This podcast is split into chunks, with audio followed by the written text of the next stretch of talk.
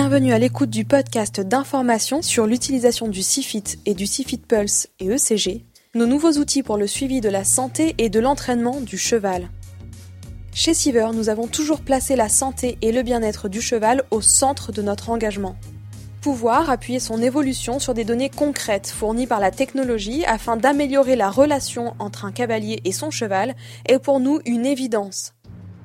Si les termes ECG, Fitness Shape Test ou Performance V140 sur V200 vous semblent très compliqués, si vous vous sentez un peu perdu lorsque vous souhaitez analyser votre progression au fur et à mesure de vos séances, alors ce podcast est fait pour vous. Comprendre les dépenses énergétiques de votre cheval, suivre l'évolution de sa symétrie au trot, détecter une éventuelle arythmie cardiaque, évaluer le niveau de stress de votre cheval ou savoir comment utiliser les données Siever à l'obstacle quotidien sont autant de thématiques que nous aborderons dans ce podcast. Dans cet épisode, nous allons nous pencher sur le travail de plat et le bon équilibre entre le temps passé à chaque allure et à chaque main. Tous les cavaliers le savent et s'accordent à ce sujet, il n'existe pas de répartition idéale du temps de travail à chaque allure. L'équilibre à trouver dépend de différents facteurs comme l'état de forme de votre cheval ou encore de l'objectif de votre séance et peut varier d'une séance à une autre et d'un cheval à l'autre. Dans l'onglet locomotion de l'application Siever, vous avez accès au temps total passé à chaque allure et qui est affiché en pourcentage. Ces données vous permettront d'avoir une vision globale des différentes phases de votre travail et d'obtenir une évaluation de l'intensité de votre séance. Mais quel est l'intérêt de surveiller le temps passé à chaque allure et à chaque main? Nous avons souvent tendance à surestimer le temps passé au trot et au galop, notamment car nous raisonnons en termes de distance parcourue, qui est nécessairement plus importante à ces allures, et non en minutes. Ne seriez-vous pas surpris de partir en trotting pour une heure et de découvrir qu'en fin de compte vous n'avez passé que 20 minutes au trot? Grâce à Siever, vous aurez une indication détaillée du temps consacré à chaque allure qui vous permettra de prendre conscience de l'allure qui a prédominé pendant votre séance et éventuellement d'ajuster cette donnée lors des séances suivantes. Et qu'en est-il du temps passé à main droite et à main gauche? Nous avons tous tendance à passer plus de temps à une main qu'à une autre. Que ce soit pour une raison de souplesse du cheval ou de confort du cavalier, il est commun que les cavaliers insistent de manière récurrente sur un côté plutôt qu'un autre. Ce déséquilibre peut engendrer chez le cheval du stress, de la fatigue précoce, voire à terme une asymétrie musculaire. En vous donnant accès à la répartition du temps passé à chaque main, Siever vous permet de veiller à un équilibre équitable à chacune des mains ainsi qu'au bon équilibre musculaire de votre monture. Cette fonctionnalité vous aidera à mieux harmoniser vos séances et à respecter également les recommandations faites par votre coach ou par votre vétérinaire en cas d'anomalie de la locomotion par exemple. Dans votre application, vous retrouverez à la fin de votre séance, une fois l'entraînement terminé, le temps total passé à chaque main et en ligne droite lors de votre dernière séance, indiqué en pourcentage ainsi qu'une distinction en fonction des allures. Cette donnée est exprimée en pourcentage et en minutes. La répartition intra-allure, c'est-à-dire à, l'intérieur d'une même allure, est également importante. Même si vous avez bien passé la moitié de votre temps à chaque main, si vous n'avez trotté qu'à main droite ou n'avez galopé qu'à main gauche, votre travail n'est pas bien réparti. Une petite astuce à ce sujet. En utilisant l'application Siever, disponible sur les montres connectées iOS et Samsung, vous pourrez suivre en temps réel la répartition de votre travail de plat depuis le début de votre séance et vous recevrez une alerte lorsque le déséquilibre entre le temps passé à main gauche et le temps passé à main droite devient trop important. En un rapide coup d'œil à votre montre, vous pourrez ainsi vous assurer de travailler votre cheval de façon symétrique. Parlons maintenant de la cadence et du rebond. La cadence correspond au nombre de foulées effectuées par votre cheval par minute à une allure donnée. On considère que le cheval réalise une foulée à chaque mouvement qui sépare deux posées successives d'un même membre à une allure donnée. Par exemple, au trot, on pourra compter une foulée dès que le cheval pose l'antérieur droit au sol. Il s'agit en quelque sorte du rythme du cheval. Modifier la cadence revient donc à faire un nombre de foulées plus important ou plus petit dans un espace-temps donné. Avoir une cadence régulière permet au cheval de bien s'équilibrer et de rebondir dans ses allures. Armé d'un bon équilibre et d'un rebond suffisant, il pourra donc avoir un bon engagement des postérieurs et mieux répondre à vos demandes. Quel est donc l'intérêt pour les cavaliers de travailler la régularité de leur cheval? Pour évaluer la régularité de votre cheval, l'application Siever vous fournit la courbe d'évaluation de la cadence, c'est-à-dire du nombre de foulées par minute au cours de votre séance. L'information sera fractionnée en trois allures qui seront chacune représentées d'une couleur. Le pas apparaît en bleu, orange pour le trot, tandis que le galop est indiqué en zone rouge. Vous retrouvez cette courbe en cliquant sur le bouton Détail. Dans cet onglet de l'application, vous retrouvez également une moyenne au pas, au trot et au galop. Il s'agit de la cadence moyenne de votre cheval dans ses allures. Ce sont des valeurs intéressantes à comparer d'une séance à l'autre pour apprécier l'impact des exercices et du travail effectué. Un cheval effectue en moyenne entre 35 et 60 foulées par minute au pas, entre 55 et 100 foulées par minute au trot et entre 80 et 130 foulées par minute au galop. Il s'agit bien entendu de moyenne, certains chevaux pourront parfois se situer au-dessus ou en dessous de ces fourchettes. Par exemple, un trotteur en pleine course pourra aisément dépasser les 120 foulées de trot par minute. À l'intérieur de chaque allure, une note de régularité sur 100 est indiquée par l'application. Plus la cadence varie dans l'allure et plus la note de régularité baisse. On cherche généralement à avoir une cadence la plus stable possible, donc une régularité haute. Attention, il vous faudra bien entendu interpréter ces données en fonction de votre séance. Certains exercices ne sont pas forcément propices à avoir une cadence très stable et régulière, le travail latéral, comme les appuyés ou les épaules en dedans, et le travail longitudinal, c'est-à-dire les allongements ou les rassemblés, peuvent faire baisser la régularité. De la même manière, un changement de sol ou un sol inégal peut influencer la cadence de votre cheval. Voici quelques astuces à mettre en application. Lorsque vous prenez un cours avec votre coach, il peut être intéressant d'observer les données de cadence obtenues pour une allure ou un exercice donné. Ainsi, lorsque vous travaillerez seul à la maison, l'objectif sera de retrouver les mêmes valeurs. Les données de cadence peuvent également vous aider à valider les allongements. Pour cela, il faut bien vérifier que la cadence varie peu et n'augmente pas lors d'un allongement, comme cela est souvent le cas pour des cavaliers ou des chevaux en début d'apprentissage. Mon cheval a-t-il un bon rebond? Le rebond correspond à l'amplitude de déplacement vertical de votre cheval, c'est-à-dire à la hauteur initiée par chaque foulée. Le rebond juge alors de la verticalité des allures. Plus ces dernières auront du rebond, et plus votre cheval sera propulsé en hauteur. Afin d'évaluer le rebond de votre cheval, la technologie Cyber vous indique l'évolution du déplacement dorso-ventral en centimètres au cours de votre séance, en distinguant par des couleurs les passages à chacune des allures. Bleu pour le pas, orange pour le trot et toujours rouge pour le galop. Vous retrouverez cette courbe en cliquant sur le bouton Détail dans l'onglet Locomotion. Il est intéressant de regarder l'évolution de cette donnée au cours de la séance en fonction des exercices effectués et aussi de pouvoir apprécier son évolution intra-allure. Si votre cheval gagne en rebond entre les premières minutes de trot et les dernières, après un travail ciblé, le pari est gagné. La moyenne au pas, au trot et au galop du rebond est également indiquée et constituera un bon marqueur pour comparer l'évolution du cheval dans le temps. Un cheval a un rebond moyen compris entre 1 et 5 cm au pas, entre 5 et 15 cm au trot, et entre 10 et 25 cm au galop. Encore une fois, il s'agit de moyenne. Des variations de rebond pourront être observées en fonction de la race, de la conformation ou encore de la taille du cheval. Certains chevaux pourront avoir un rebond inférieur ou supérieur à ces valeurs, sans que cela ne soit pour autant une raison de s'alarmer ou le signe d'une mauvaise locomotion. Il est important de noter que si un cavalier de dressage va chercher à faire augmenter ses valeurs par le travail, d'autres disciplines requièrent un cheval rasant avec un rebond faible, comme par exemple l'endurance ou le western pleasure. Attention si vous êtes friand de barre au sol ou de cavaletti, n'oubliez pas que ces exercices influent très fortement le rebond et les données indiquées ne seront alors pas entièrement significatives. Une dernière petite astuce pour la route, de nombreux exercices sont disponibles dans l'onglet Exercices de notre application et vous permettront de travailler le rebond et ou la régularité de la cadence de votre cheval afin d'améliorer semaine après semaine le travail et le physique de votre cheval. Pour compléter les apports de cet épisode, nous avons invité la cavalière de concours complet, double championne d'Europe junior par équipe et en individuel, Marie-Charlotte Fuss. Quelle est la durée idéale d'une détente et que rechercher? Comment s'assurer que le cheval est bien échauffé et prêt à travailler? Quels sont les enjeux d'un bon échauffement Ne bougez pas et restez à l'écoute de cette deuxième partie dans laquelle Marie-Charlotte Fuss partage avec vous son expérience. Bonjour Marie-Charlotte Fuss, merci beaucoup d'accepter de compléter les propos de cet épisode sur la locomotion, la symétrie et globalement sur la détente du cheval. Tu es cavalière de concours complet. Tu as été championne d'Europe en titre euh, par équipe et individuelle. Tu aspires à, faire le plus haut niveau maintenant du concours complet. Tu fais partie des espoirs euh, de l'équitation française pour cette discipline.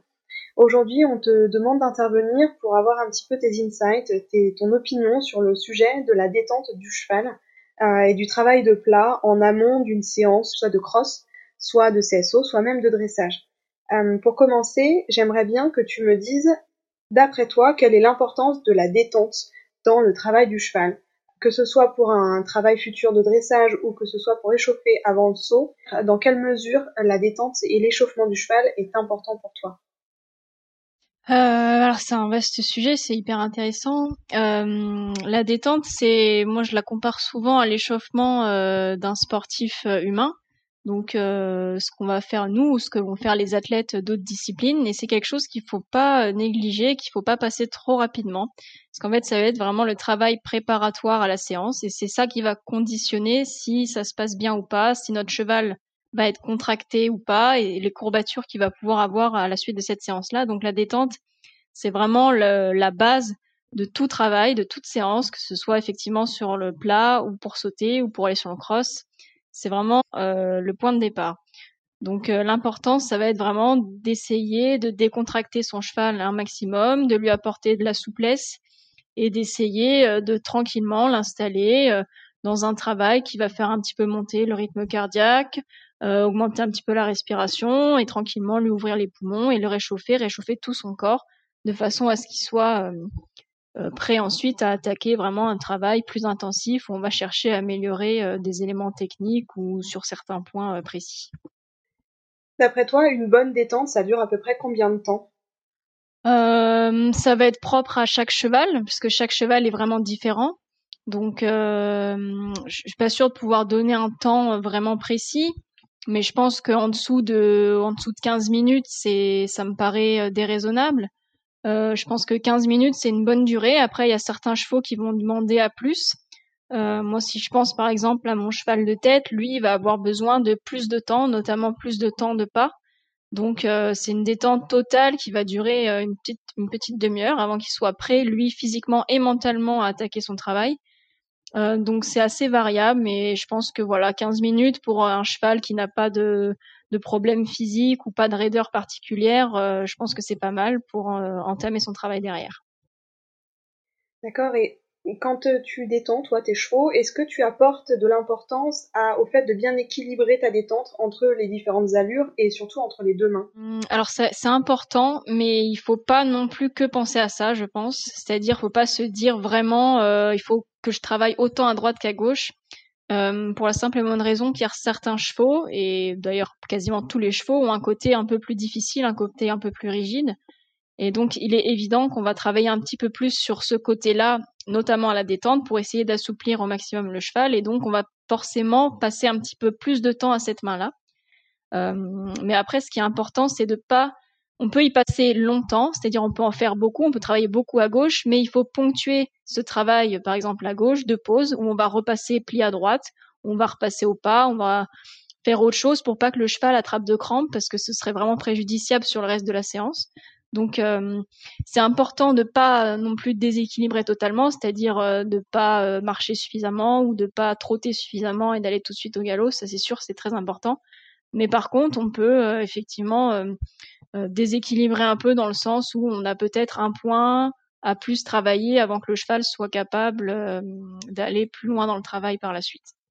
Est-ce que tu crois qu'il y a des catégories de chevaux euh, notamment des chevaux qui pourraient avoir des pathologies ou des euh, irrégularités par exemple, pour lesquelles ça pourrait devenir intéressant de déséquilibrer volontairement le travail de la détente, justement pour essayer de remuscler ou pour essayer d'appeler un postérieur plutôt qu'un autre, euh, d'assouplir un côté plutôt qu'un autre comme tu l'expliquais, ou est-ce que c'est vraiment on essaye quand même d'équilibrer au maximum en écoutant quand même le ressenti qu'on a en tant que cavalier euh, et en suivant les indicateurs en fait qu'on peut percevoir euh, en étant sur la selle? Euh, ça va être propre à chaque cavalier déjà, à ce qu'on préfère faire et à comment on préfère travailler le cheval. Il faut pas se dire qu'on veut déséquilibrer volontairement le travail. Il faut vraiment essayer de jouer un petit peu, comme je disais, sur les points un petit peu plus faibles, les points un peu plus à travailler, sur effectivement les raideurs, comme tu disais. On peut compenser euh, en travaillant un petit peu plus sur un côté ou un autre, mais euh, il faut pas que ce soit, euh, faut pas qu'on monte sur le cheval en ayant pour objectif de volontairement plus travailler à gauche ou plus travailler ce mouvement-là, parce que si on se met dans cette idée-là, on risque de trop en faire et c'est un peu le risque.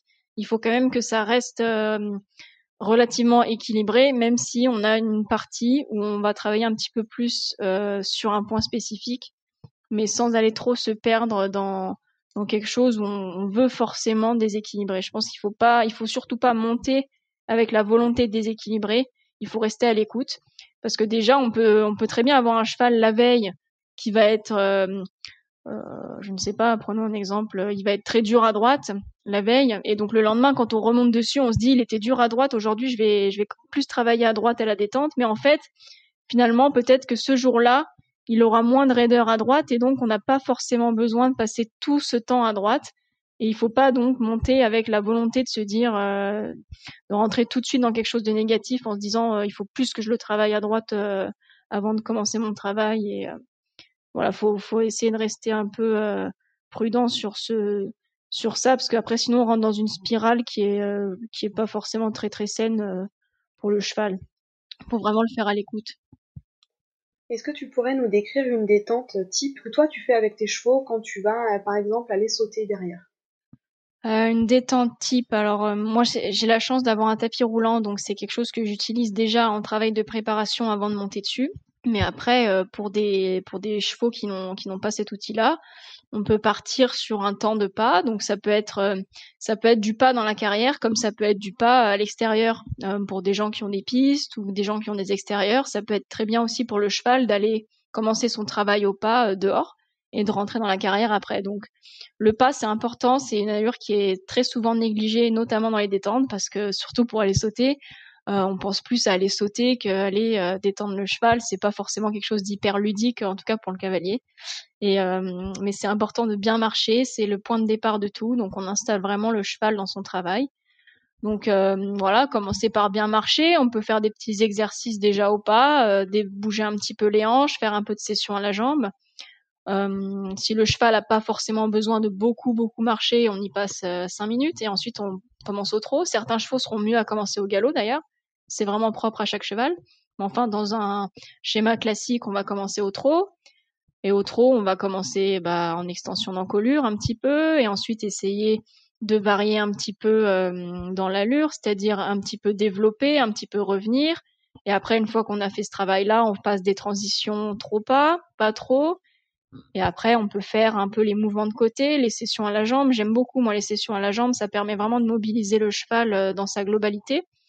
Euh, même si c'est pour aller sauter derrière, il n'y a pas de différence pour moi. Donc, euh, des petites sessions, ensuite quelques épaules en dedans. Et après, peut-être refaire une petite pause au pas. Et après, voilà, commencer au galop tranquillement. On commence à la main qui est la plus facile pour le cheval, histoire de pas le mettre tout de suite dans, dans, dans la difficulté.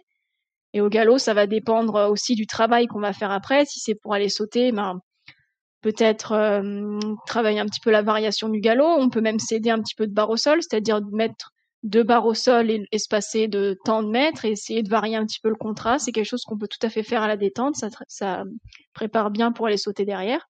Et après, voilà, euh, soit faire un changement de pied, soit repasser au trot ou au pas et faire pareil à l'autre main. Euh, et toujours finir sa détente. Moi, ce que j'aime bien, c'est quand en finissant la détente, remettre au trot et laisser le cheval s'étendre un petit peu pour finir de bien s'étirer, pour qu'il soit bien prêt après à attaquer son travail, notamment si c'est pour aller sauter, c'est important qu'il soit bien échauffé dans le dos et qu'ils aient une ligne de dos euh, vraiment souple, prête à bien varier pour aller sauter. Pour terminer, j'aimerais bien te poser une dernière question. Est-ce qu'il y a des indicateurs qui te permettent toi de savoir que euh, la détente est terminée en fait? Sur quoi tu te bases pour te dire d'accord bon l'échauffement, la partie détente est terminée. Maintenant je passe sur le programme que j'avais euh, qui est prévu pour aujourd'hui. Ah c'est une bonne question. Euh, je sais pas s'il y a un... alors moi je fonctionne beaucoup au feeling donc euh, ça va être vraiment au ressenti, c'est-à-dire si je sens déjà déjà je suis satisfaite quand je sens qu'il y a une belle évolution euh, par rapport à mon début, euh, par rapport à quand je me suis mis sur le cheval, si je sens que j'ai une bonne évolution déjà en, fin de détente, donc après tout ce travail-là, si je sens qu'il va être plus décontracté déjà, je suis, c'est un bon indicateur. Donc chercher un cheval qui va être décontracté, euh, qui va, alors pas commencer à transpirer, mais enfin qu'on sent qu'il commence à, voilà, il a, son corps s'est bien réchauffé, il commence quand même à avoir chaud, sa respiration a un petit peu augmenté, il, s'est mis dans son travail et son organisme a commencé à vraiment travailler à ce moment-là, je pense que le cheval, il commence à être vraiment prêt, mais ça va vraiment être au, ressenti de chacun et parce que chaque cheval est tellement différent que c'est vraiment compliqué. Euh, il y a des chevaux sur lesquels il va falloir euh, euh, peut-être, notamment avant d'aller sauter, il y a des chevaux qu'il va falloir vraiment décontracter, chercher du calme et de, la relaxation avant d'aller sauter parce que c'est des chevaux un petit peu anxieux. Ou il y a des chevaux, par exemple, à, l'opposé, ils sont un petit peu feignants, donc la fin de la détente, on essaye un petit peu, bah, de les stimuler, c'est-à-dire faire vraiment des variations dans l'allure, notamment au galop. Et à ce moment-là, quand on sent qu'il va bien répondre à la jambe et qu'il est bien réactif, bien électrique, là, on sait qu'on a obtenu ce qu'on voulait, qu'on a réussi notre objectif et que là, notre cheval est prêt à aller sauter. Donc c'est vraiment, euh, je pense qu'il faut commencer la détente en ayant un objectif, c'est-à-dire euh, moi, mon cheval, je veux qu'à la fin de la détente, il soit, euh, il soit relax, parce que c'est important qu'il soit relax. Ma détente se termine quand j'ai l'impression que mon cheval est bien relaxé, bien relâché, bien avec moi. Ou voilà, au contraire, s'il faut qu'il soit un petit peu plus énergique, et eh ben ma détente se termine euh, quand il est euh, vraiment aux ordres et bien énergique. Merci beaucoup. Ben, avec plaisir. Dans le prochain épisode, nous parlerons de symétrie. En attendant, très bon entraînement à tous. Nous vous donnons rendez-vous sur notre site internet pour découvrir tout l'univers Siver, sur notre e-shop si vous souhaitez vous procurer nos produits, et sur notre blog pour encore plus de sujets passionnants à découvrir. Enfin, suivez-nous sur les réseaux sociaux pour ne rien louper de notre actualité. À bientôt!